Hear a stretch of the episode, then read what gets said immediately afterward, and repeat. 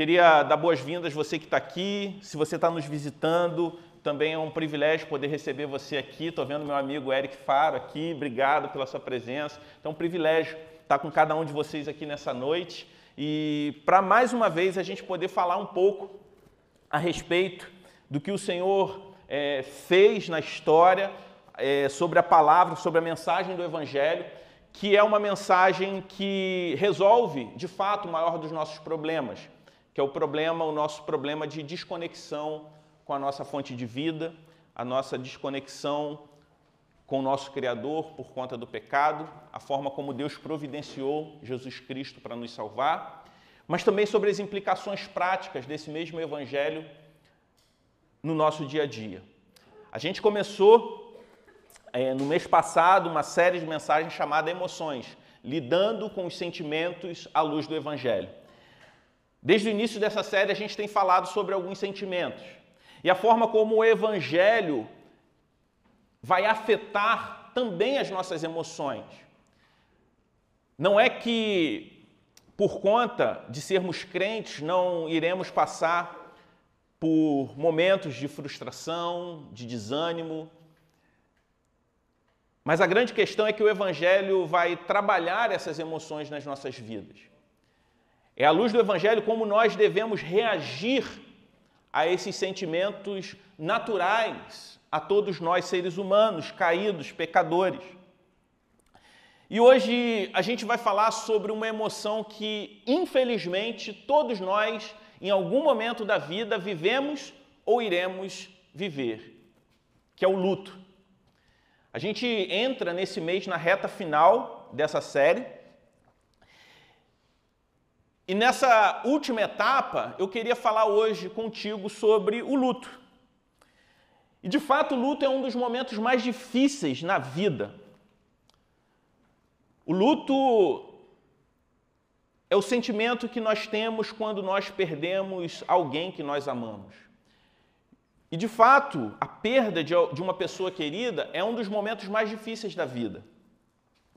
E talvez nos últimos meses, de março do ano passado para cá, você não tenha não somente escutado muito falar sobre morte, como infelizmente você talvez tenha experimentado o luto de perder alguém querido, de uma, a morte de uma pessoa querida, tenha sido a realidade ou uma realidade nesses últimos meses.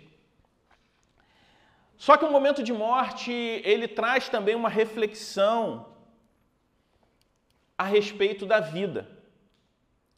É porque nós nunca estamos totalmente preparados para a morte. Mesmo essa sendo uma certeza que todos nós temos. Todos nós nascemos com a certeza de que um dia iremos morrer.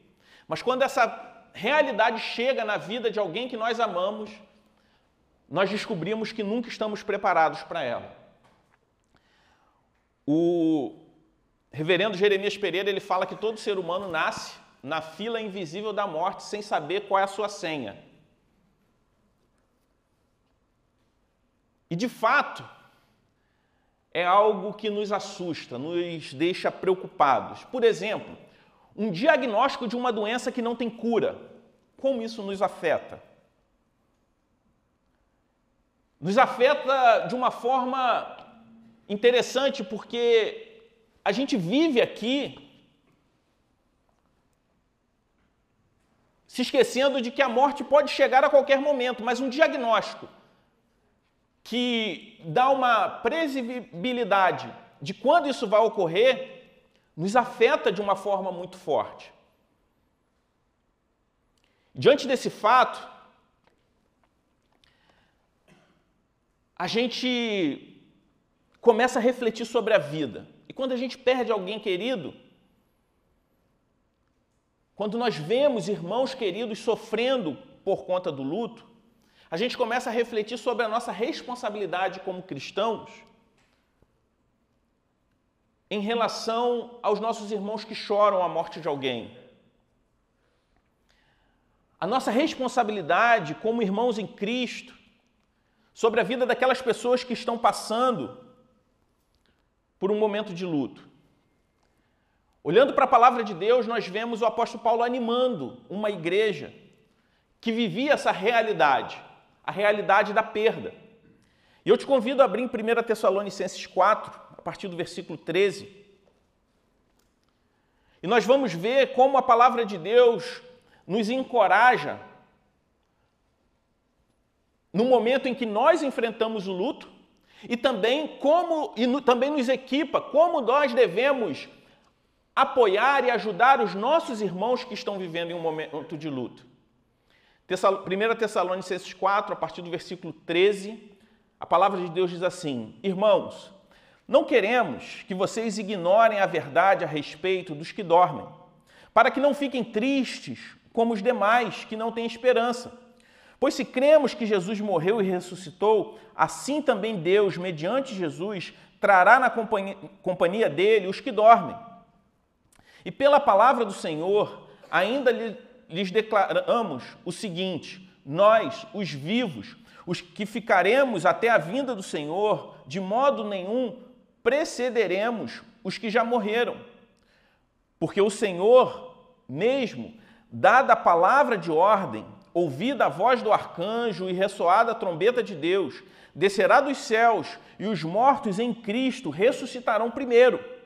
Depois nós, os vivos que ficarmos, seremos arrebatados juntamente com eles entre as nuvens para o encontro com o Senhor nos ares. E assim estaremos para sempre com o Senhor. Portanto, consolem uns aos outros com essas palavras. Vamos orar mais uma vez? Pai Santo, nós te agradecemos pela tua palavra, que nos encoraja, que nos consola, que nos anima. Te agradecemos porque ela nos torna sábios, Senhor Deus, para todos os aspectos da vida. Inclusive nesse momento inevitável que todos nós já passamos ou iremos passar, que é o momento de luto. Obrigado, Senhor Deus, porque a tua palavra ela nos alimenta e nos fortalece. E por isso nós te pedimos que o Senhor fale com cada um de nós nessa noite, que eu possa ser um instrumento seu para simplesmente transmitir aquilo que o Senhor quer falar com a tua igreja. Por isso, retira de nós qualquer distração e preocupação para que possamos estar atento, atentos em ouvir a tua voz, no nome de Jesus. Amém. Por que, que a morte é um momento tão difícil? A morte ela é difícil para o homem porque ela não fazia parte do plano inicial de Deus para nós. A morte física ela é consequência da morte espiritual que é fruto do pecado. No princípio de tudo, o homem vivia em plena comunhão com Deus, ele era vivo espiritualmente mas também não tinha a morte física como uma realidade. Nós fomos criados, faz parte da nossa programação original viver eternamente. Por isso que mesmo sabendo da certeza, tendo a certeza de que um dia vamos morrer, nós nunca reagimos, nós nunca estamos completamente prontos para a realidade da morte quando ela chega. Seja a morte de alguém querido, ou seja, uma previsão em relação à vida, ao fim da vida. Seja por um diagnóstico de uma doença que não tem cura. Não sei quantos aqui, alguns eu sei, é claro, que passaram pelo Covid, eu tive Covid em 2019, e quando você recebe aquele diagnóstico ali positivo, qual é a reação? Será que comigo vai ser assintomático? Eu vou ter muitos sintomas? Será que eu vou piorar? É um diagnóstico quase que de uma roleta russa. Porque ao mesmo tempo você conhece pessoas que você olha assim: olha, se essa pessoa pegar Covid, não tem. Essa daí está no grupo de risco três vezes. E algumas outras pessoas, talvez você conheça pessoas saudáveis, que pegaram a doença ficaram muito graves no hospital ou até mesmo chegaram a falecer. Então, de alguma forma, todos nós, nesses últimos meses, enfrentamos esse, essa sombra da morte. Seja num diagnóstico positivo ou seja, pela possibilidade de ficar doente com um vírus que levou muitos à morte e para outros não foi nada demais.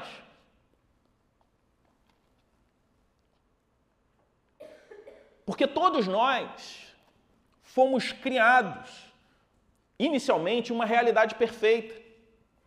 Mas por conta da desobediência dos primeiros, do primeiro casal criado por Deus, que nós somos descendentes, a morte, como resultado da a morte física, como resultado da morte espiritual, passou a ser uma realidade para nós. Deus, sendo justo, sendo santo, nos entregou as nossas próprias paixões e passamos a viver sob a realidade da morte espiritual e, como consequência, a morte física e também a morte eterna.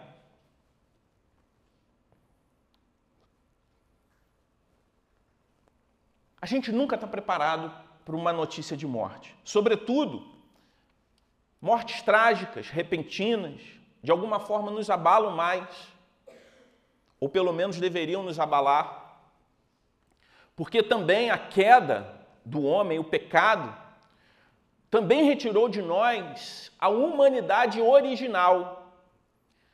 Às vezes nós encaramos a morte, a tragédia do outro de uma forma muito fria. Temos a dificuldade de nos colocar no lugar do outro diante da tragédia.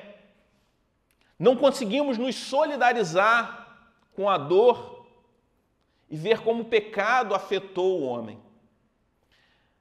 E é nesse contexto de perseguição, de crentes morrendo, que Paulo escreve essa carta e dedica um trecho para falar sobre a realidade do luto. Paulo fala, encerra ali no versículo 18, como nós lemos, com a seguinte é, instrução: consolem uns aos outros com essas palavras. O apóstolo Paulo, nesse trecho da carta, ele abre as cortinas do futuro para aqueles que são filhos de Deus. E ele fala sobre um futuro que não é envolto em trevas, ao contrário. Ele traz em sua bagagem a garantia de que a morte, para o cristão, ela não tem a última palavra. O reverendo Hernandes Dias Lopes, comentando sobre esse texto, ele diz o seguinte: Não caminhamos para uma noite trevosa, mas para um amanhecer glorioso. Não estamos fazendo uma viagem rumo ao abismo, mas rumo à glória. Não avançamos para um destino desconhecido, mas para um lugar certo e glorioso que nos foi preparado.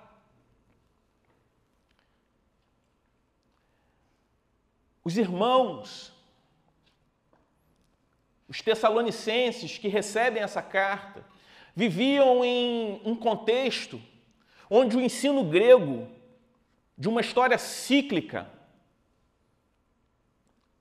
profundamente existencialista, influenciado por essa ideia, aqueles irmãos viviam extremamente perturbados com a realidade da morte. E Paulo fala aqui que a história, na verdade, ela é linear, ou seja, ela caminha para uma consumação final, onde a, vi a vitória triunfal de Cristo e sua igreja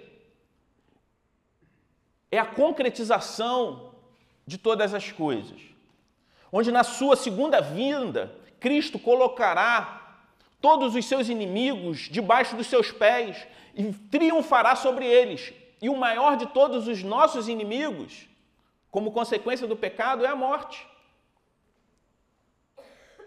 Paulo está aqui animando aqueles irmãos, dizendo que não simplesmente existe vida após a morte, mas o que vai acontecer para os cristãos após a morte física. E esse conhecimento, como ele vai nos consolar no momento da morte de alguém, como também vai nortear a forma como nós vivemos aqui hoje. Porque acreditar que a vida não se encerra na sepultura Muitos acreditam. Mas o problema não é acreditar que a vida não se encerra na sepultura, mas no que, no que se acredita. Por isso a gente vê algumas orientações do apóstolo Paulo na forma como nós devemos acreditar. Porque ideias, teorias sobre vida após a morte existem muitas, mas a verdade é uma só. Por isso, Paulo faz um primeiro apelo aqui nessa carta, um apelo não somente àqueles irmãos, mas a nós também. O primeiro deles é que nós não podemos ser ignorantes a respeito da morte. Lá no versículo 13, ele vai começar dizendo: Irmãos, não queremos que vocês ignorem a verdade a respeito dos que dormem. Em algumas versões, vai dizer: Irmãos, não sejam ignorantes a respeito daqueles que dormem. Ignorantes aqui está relacionado ao conhecimento. Paulo está falando que nós não podemos errar por não conhecer a realidade da vida eterna. O conhecimento a respeito da morte é matéria indispensável para o cristão. Eu posso ser ignorante a respeito de alguns assuntos, como, por exemplo, não saber de cor e por ordem todos os livros da Bíblia. É bom que eu saiba, é bom que eu saiba de cor todos os livros da Bíblia. Eu posso ser ignorante a respeito de genealogias bíblicas. Existem trechos da Bíblia que falam sobre genealogias. É bom que eu saiba. Mas eu posso até ser um ignorante, até porque é difícil achar alguém que consegue saber mentalizar todo esse conhecimento de forma clara, sistemática. Eu não sou obrigado a dominar, mas eu não sou obrigado a dominar esse assunto. Além do conhecimento bíblico, a gente vive na era da informação, onde todo mundo quer saber sobre tudo, acha que tem opinião absoluta sobre tudo, mas às vezes um conhecimento baseado, um saber baseado num conhecimento muito raso. Eu posso ser ignorante sobre física quântica, e de fato sou, não conheço, não domino esse assunto. Mas Paulo começa falando sobre uma matéria, sobre um assunto que todo cristão não pode ser ignorante. Ele diz que não podemos ser ignorantes sobre a morte, porque ela está ligada diretamente à volta de Cristo.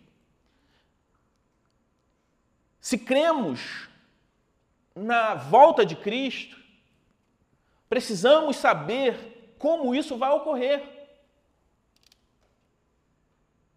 E Paulo fala que apesar dessa esperança de que Cristo vai voltar, como crentes, nós não estamos livres da tristeza do luto.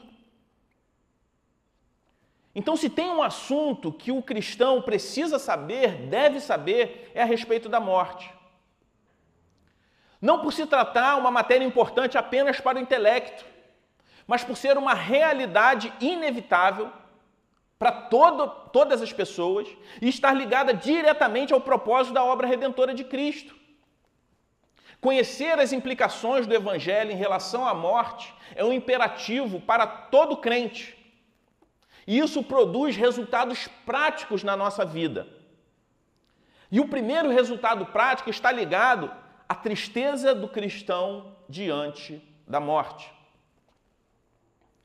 saber a respeito da volta de Cristo vai influenciar diretamente na forma como eu me entristeço diante da morte. Paulo estava ali em um contexto pagão, aquela igreja, os tessalonicenses, eles estavam envoltos em um contexto completamente pagão, desprovido totalmente de esperança. Logo, o futuro para aquelas pessoas era sombrio e ameaçador. Frente à morte, o mundo pagão reagia com profunda tristeza. E a tristeza do pagão diante da morte, ela é incurável, contínua. o desespero, ele não tem pausa. O verbo que o apóstolo Paulo usa para entristecer-se, ele está em tempo contínuo. Indica uma tristeza contínua. A tristeza contínua, o luto contínuo, para quem não tem a certeza da vida eterna. Inclusive, dizem os historiadores que naquela região era comum encontrar nas lápides dos mortos a seguinte expressão: Eu não existia, vim existir. Não existo, não me importa. Ou seja, a vida ela era cíclica. A pessoa não existia, passava a existir, para de existir e acabou a importância. A vida é um círculo que tem é, é cíclica, tem um início, um meio e um fim. Aquele mundo greco-romano que aquela igreja se encontrava era um mundo sem esperança. Para aquelas pessoas não existia nenhum futuro para o corpo, por exemplo. O corpo, para aquelas pessoas que não conheciam a Cristo, era nada mais, nada menos do que a prisão da alma. Existia uma corrente filosófica, os epicureus, que não acreditava, por exemplo, na eternidade. A morte era o ponto final da existência. Os estoicos diziam que enquanto estavam vivos, a morte não existe para nós. E quando ela aparecer, a gente já não existe mais. Só que os crentes em Tessalônica, egressos dessa realidade, e ainda sendo brutalmente perseguidos por causa do Evangelho, eles estavam se entristecendo porque julgavam que seus entes queridos, os crentes que dormiam em Cristo, haviam perecido. Essa carta foi escrita para aqueles irmãos abrirem os olhos para uma realidade que é a bendita verdade divina acerca da esperança cristã. A revelação que Deus dá em relação à vida eterna nos enche de esperança, é isso que o apóstolo Paulo está tentando fazer, animar aqueles irmãos com a bendita esperança em relação à vida eterna. Muitas religiões especulam em relação à vida após a morte. Muitos filósofos discutem sobre a imortalidade. Os espíritas falam na comunicação com os mortos. Os católicos romanos pregam sobre o purgatório, um lugar de tormento e autopurificação. Existem aqueles que, se dizendo cristãos, negam a segunda vinda de Cristo. Só que nesse texto que nós lemos, Paulo resolve esse problema dizendo que aqueles que creem em Deus e creem em Jesus não precisam mais especular. Porque nós temos a revelação específica e clara de Deus acerca do nosso destino após a morte física. A Bíblia tem uma clara revelação acerca da morte e da ressurreição, como também a respeito da segunda vinda de Cristo. A autoridade da palavra de Deus nos dá a segurança e o conforto que nós precisamos diante do momento de luto. Mas Paulo não está falando aqui, meus irmãos, que o cristão ele não pode ou não deve ficar triste diante da morte. O que ele está dizendo é que nós cristãos não ficamos tristes como aqueles que não têm esperança. Se o apóstolo Paulo estivesse falando isso, ele estaria condenando o próprio Senhor Jesus. O Senhor Jesus chorou diante da morte do seu amigo Lázaro. Jesus chora a morte de Lázaro, mesmo sabendo que Lázaro ressuscitaria. A morte é a desconexão da unidade que nós somos. As pessoas gostam de elaborar muito se o ser humano é composto de duas partes, três partes, é alma, é corpo e espírito, é corpo, alma, espírito, o espírito, como se fossem duas ou três partes desconexas. Mas enquanto na verdade nós somos uma unidade. E a morte é a desconexão, é a ruptura dessa unidade. E Jesus, ao ver a morte do seu amigo e ao ver aquele o, o, corpo do seu amigo ali morto, ele vê essa desconexão e isso gera nele uma profunda tristeza. Mesmo sabendo que ele iria ressuscitar. Se até Jesus Cristo chorou diante da morte do seu amigo, que momentos depois seria ressuscitado, porque nós também não podemos chorar e nos, nos entristecer diante da morte de alguém que nós amamos. Isso significa que choramos sim a perda, pela tragédia, pela dor, pela separação. Mas o que nós aprendemos aqui é que essa tristeza não é uma tristeza sem esperança, não é uma tristeza do desespero, como aqueles, como, a, como o desespero daqueles que pensam que a morte física é o fim. E a gente não se desespera porque a gente entende a razão da nossa esperança. E qual é a razão da nossa esperança? Primeiro, o apóstolo Paulo ele fala que aqueles que morreram com Cristo dormem. Quem dorme, acorda. Essa palavra por si só já nos enche de esperança. Embora Paulo não esteja falando aqui de um sono da alma, como muitos acreditam, mas ele está falando do sono do corpo. A morte é a separação dessa unidade que nós somos. Certo? O que dorme é o corpo. No livro de Hebreus, a gente vai aprender que aqueles que morrem com Cristo têm a sua alma imediatamente aperfeiçoada e vão habitar com o Senhor. Eles desfrutam imediatamente da alegria de reinar com Cristo, mesmo que ainda não de forma plena, porque alma e corpo ainda estão separados. Aqueles que já morreram com Cristo já reinam com Ele, mas ainda não completamente. Por isso, Paulo está falando que o corpo dorme independente do que tenha acontecido com esse corpo. Independente do que aconteceu com esse corpo, esse corpo será restaurado, transformado e ressurreto quando se der a volta, a volta de Cristo. Se cremos na ressurreição, nós não cremos simplesmente que a nossa alma viverá eternamente com Deus, mas que no, quando chegar o glorioso dia em que Cristo voltar para buscar a sua igreja, Aqueles que já dormiram, aqueles que já morreram em Cristo, virão com ele e terão seus corpos ressurretos. E nós que estivermos, e aqueles que estiverem vivos, terão seus corpos transformados, também passarão por um processo de transformação. Essa é a bendita esperança que nós esperamos, que nós cremos. Embora na hora da morte o corpo é feito pó, o, pó, o corpo volta ao pó e o espírito volta para Deus, o plano de Deus para nós é uma ressurreição completa. E a figura do sono, trazida aqui pela palavra de Deus, é usada em relação ao corpo e não em relação ao espírito.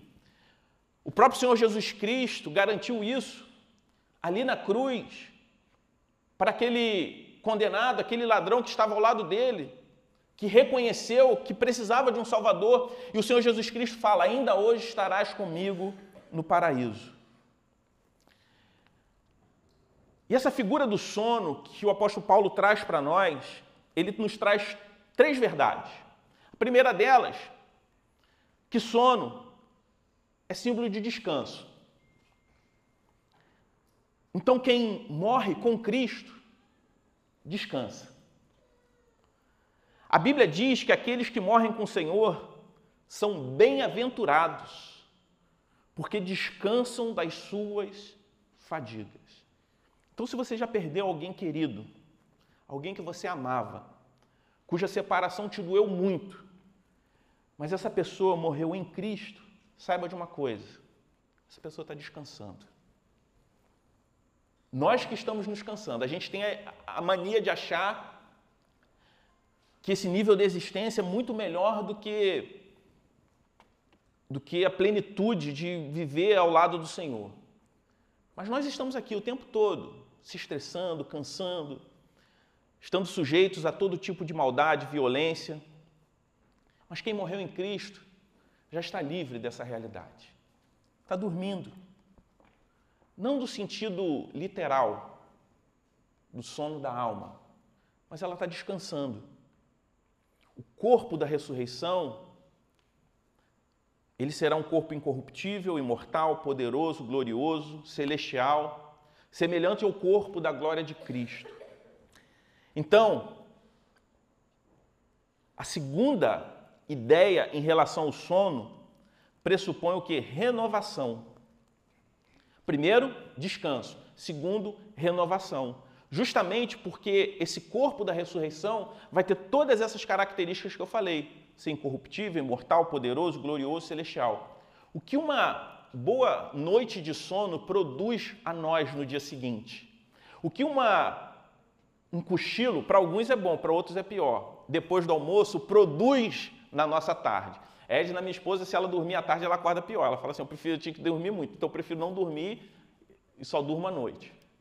30 minutos de sono depois do almoço, para muitos, é o meu caso, transforma completamente, eu fico com a tarde completamente mais produtiva.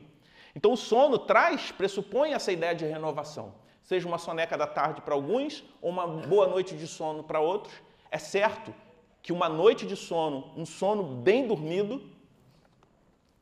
traz a nós renovação. Uma vez eu fiz aquele exame, não sei quando já fizeram, que você dorme numa clínica, o cara bota um monte de, de equipamento em você para ver a sua qualidade de sono, como se fosse possível ter uma noite de qualidade com um monte de fio amarrado no seu corpo, né? Então acho que aquela, aquela medição acaba não sendo uma referência, porque é impossível, né? Dormir com aquele monte de coisa. Já fez esse, esse exame, Alain?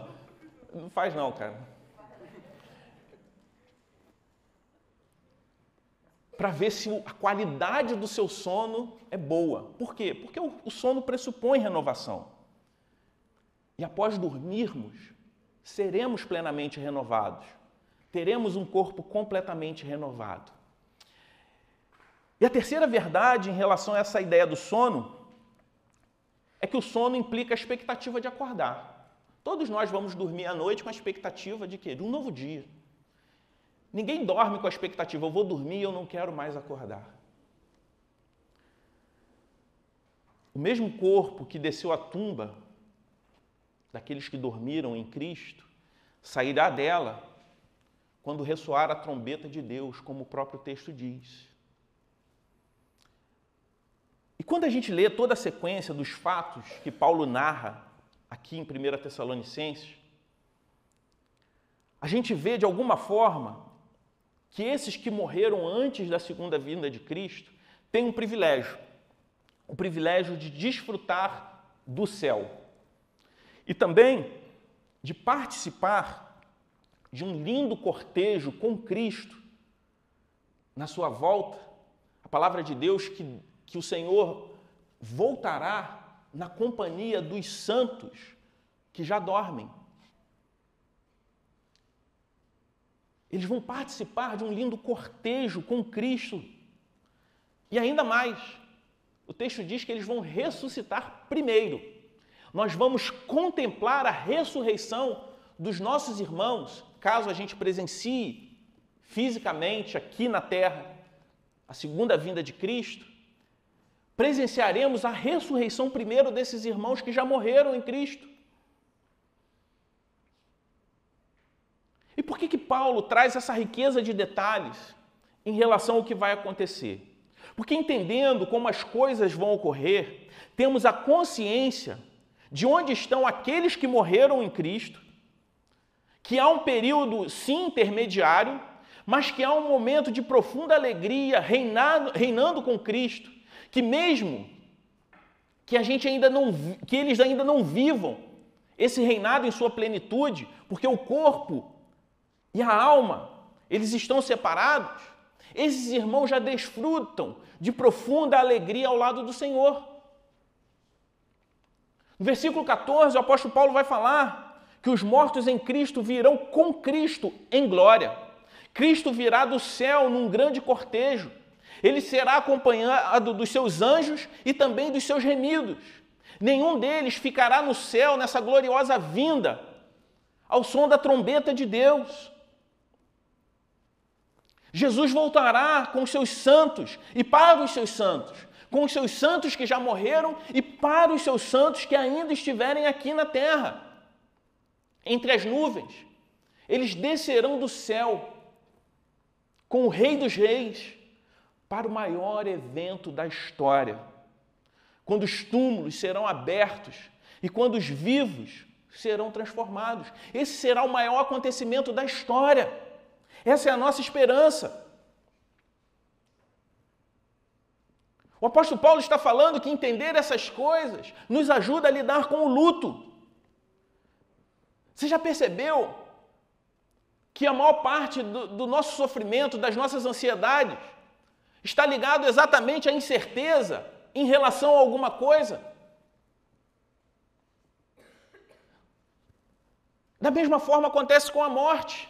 A morte assusta e de fato nos afeta, mas ela sempre vai afetar muito mais quem não sabe exatamente nada do que vai acontecer. O que o apóstolo Paulo está falando é que sim, para os crentes a morte traz tristeza, mas ela não pode trazer desespero, porque a nossa bendita esperança está baseado nisso que ele narrou no que de fato vai acontecer após a segunda vinda de Cristo e o que acontece com os crentes que morrem antes desse evento. Outra coisa que esse texto, esse texto nos traz é que nós não vemos margem para um arrebatamento secreto da igreja, como muitos acreditam. Ele fala de um evento visível. Arrebatamento e segunda vinda de Cristo não são eventos separados. Jesus Cristo veio no seu nascimento, ele morre, ressuscita, inaugura o seu reino e nós que somos seus discípulos, a partir dessa certeza, somos consolados sobre a morte, mas também vivemos sobre essa perspectiva que a sua igreja está sendo preservada diante da tribulação que o mundo se encontra isso gera em nós uma responsabilidade de sermos embaixadores desse reino, que não é desse mundo, e viver nessa terra desejando o céu.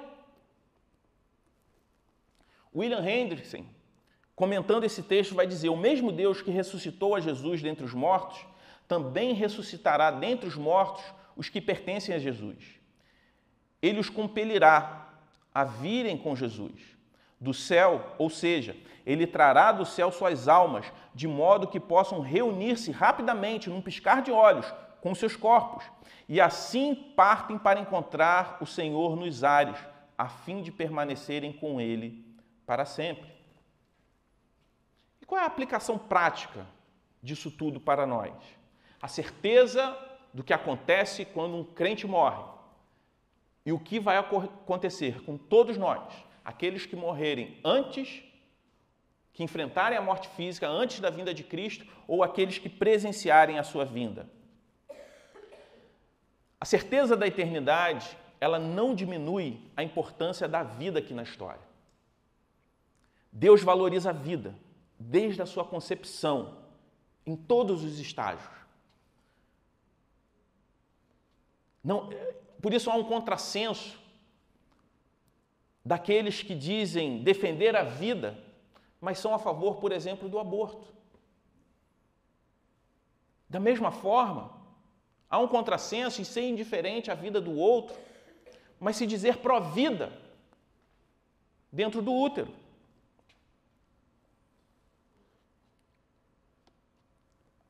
Uma criança morta no ventre é tão trágico quanto uma criança morta por uma bala perdida, que infelizmente é a realidade de cidades como a que a gente vive.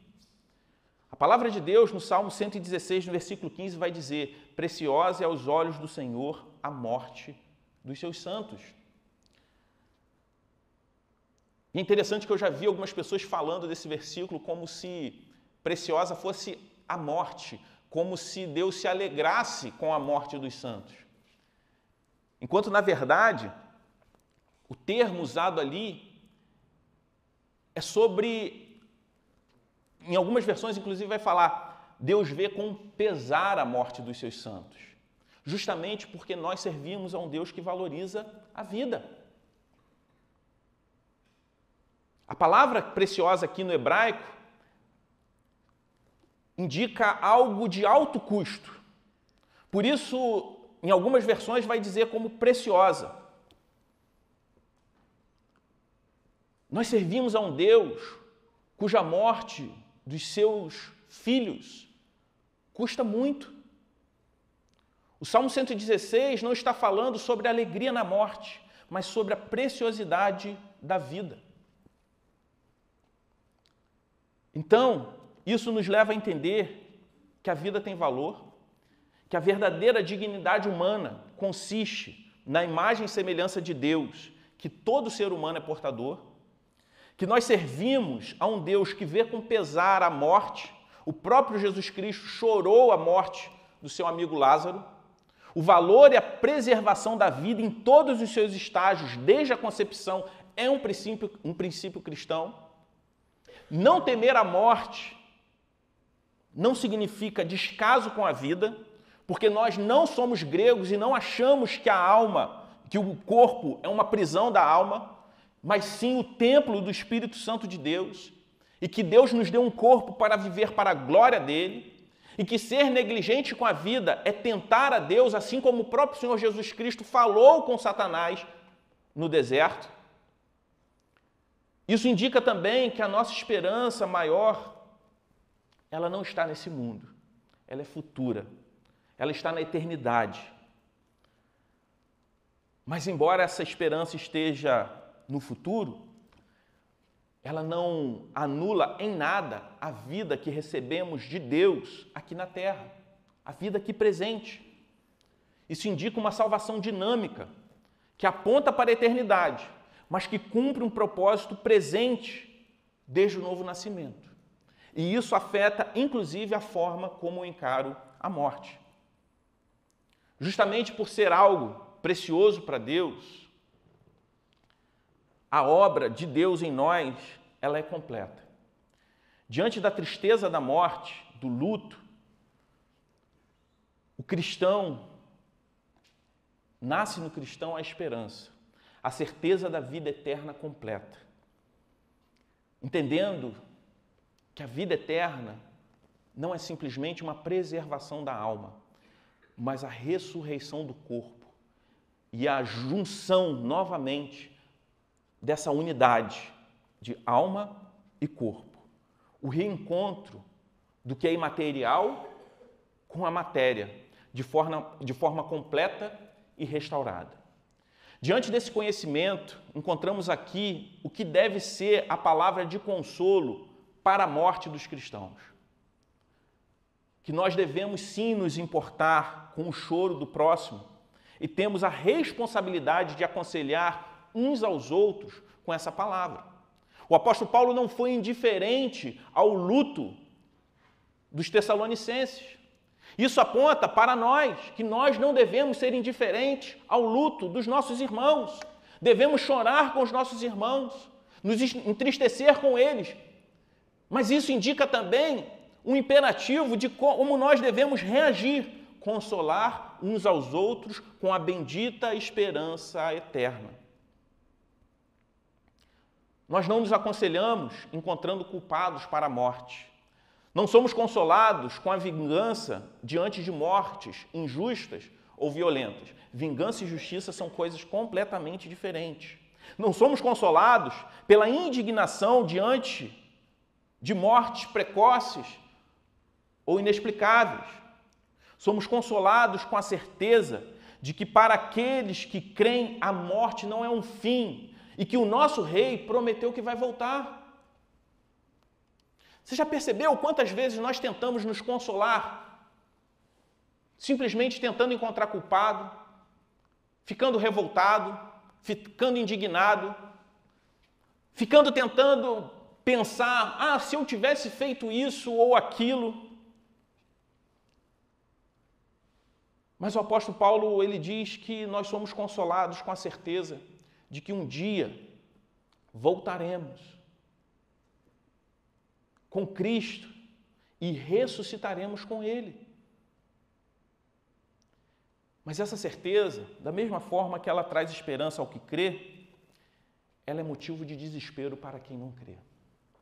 Após a ressurreição de todos que morreram e da transformação dos vivos, o Senhor salvará os que creem e julgará os que não creem. Aqueles que morreram fisicamente ou que estavam vivos, mas espiritualmente mortos, serão julgados e condenados. Por isso, a mesma mensagem que traz conforto e consolo para aqueles que creem é motivo de desespero para quem não crê. A Bíblia fala da morte eterna como consequência da morte espiritual. Então, o que que essa mensagem, o que que a esperança e a certeza da volta de Cristo e da ressurreição produz em você? Desespero ou esperança? Diante do luto dos nossos irmãos, como você tem se portado? Você tem animado ou você tem sido indiferente? Quando você enfrenta momentos de luto, o que tem te consolado? A certeza da eternidade ou você tem buscado consolo em outras, em outras coisas? Quando a gente olha para a palavra de Deus, nós vemos uma, um imperativo, nós vemos uma instrução expressa da palavra de Deus, que só há uma forma de vencer o desespero e o luto contínuo. Não é ficar imune à tristeza, não é ficar imune ao luto, mas vencer a tristeza contínua. É viver sob a esperança da eternidade. Por isso, o apóstolo Paulo fala: não sejam ignorantes a respeito da morte, para que a tristeza de vocês não seja como a tristeza daqueles que têm esperança.